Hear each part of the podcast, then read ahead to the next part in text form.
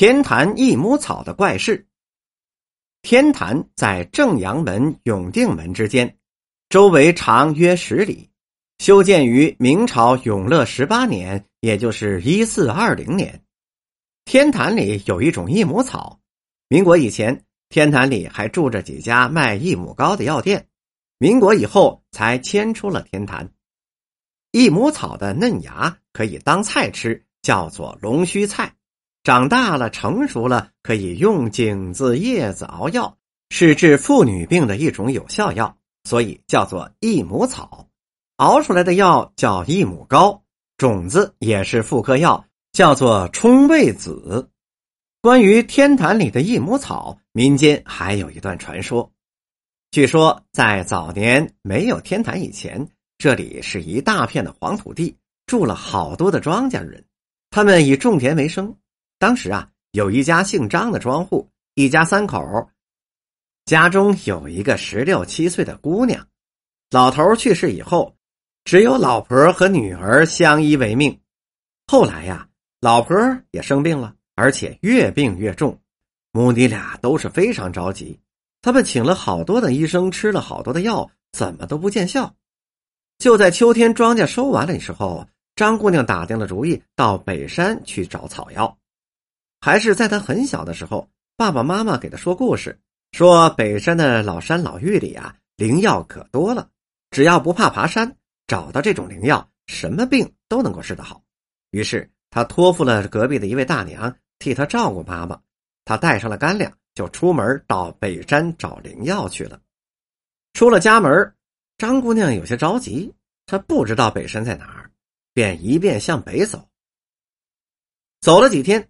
来到了一座山口，突然他看见了一个白胡子老头，他忙上前打听。老人告诉他：左拐七道弯，右拐八道弯，饿了吃松子，渴了喝清泉，瞧见地上天，灵药到手边。女孩有些听不明白，刚要问老爷爷，那白胡子老头早就出了山口，走得很远了。张姑娘开始向山上走去。不知道走了几天，吃了多少松子，喝了多少清泉水。有一天，张姑娘走到了一个小山顶上，山顶上有一个小水池子，池子里的水清极了，天上的一缕缕白云都照到池子里了。张姑娘正在这里发愣，就听见身背后有姑娘们说话的声音。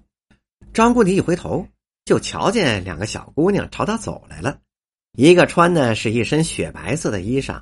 一个穿的是一身淡黄色的衣裳，上面绣着白梅花。走近了，那俩姑娘才告诉他，这里就是地上天。那白胡子的公公早就把事情告诉他们了。说着，他们给张姑娘一个口袋，并告诉她里面装有灵药，回家熬成膏子服用之后就能治病了。说着，又递给她另一个口袋，说里面是灵药的种子。张姑娘千恩万谢的接过两个口袋，然后就往回走。走了几步，张姑娘真舍不得这两个好心的姐妹。她回头一瞧，哪里还有穿着白衣衫、穿着花衣裳的姑娘啊？只见一只白鹦鹉，一只梅花鹿，正从地上天那里往西飞和跑呢。张姑娘来的时候走了几天几夜，回去的时候很快就到家了。张姑娘到了家。就把灵药给熬了，给妈妈吃了。没过几天，妈妈的病就好了。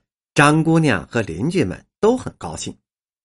张姑娘把口袋里的灵药种子撒遍了这一块土地的地边上。第二年的春天，大地上就冒出了深绿色的嫩芽。夏天又长成了灵药，秋天灵药又结了种子，一年比一年多。当地的妇女们有了病。便照着张姑娘的法子传着，熬灵药治病，这法子还真灵。很多妇女只要吃了这药，病几天就好了。当时这个药啊还没有名字，大家一想，张姑娘千辛万苦的给妈妈找来了灵药，给妈妈治好了病，于是就取名叫益母草吧。益母草的名字就这样流传下来了。又过了很多年，北京有皇上了。就在这块长着益母草的土地上盖了一座天坛，天坛盖成了，天坛里的空地上还长着茂盛的益母草。皇帝很生气，命人把它给全部拔光了。一位大臣知道了此草治了很多的病，就对皇上说：“这不是野草，那它叫龙须菜。”皇帝本是龙，他当然不希望自己不长胡子了。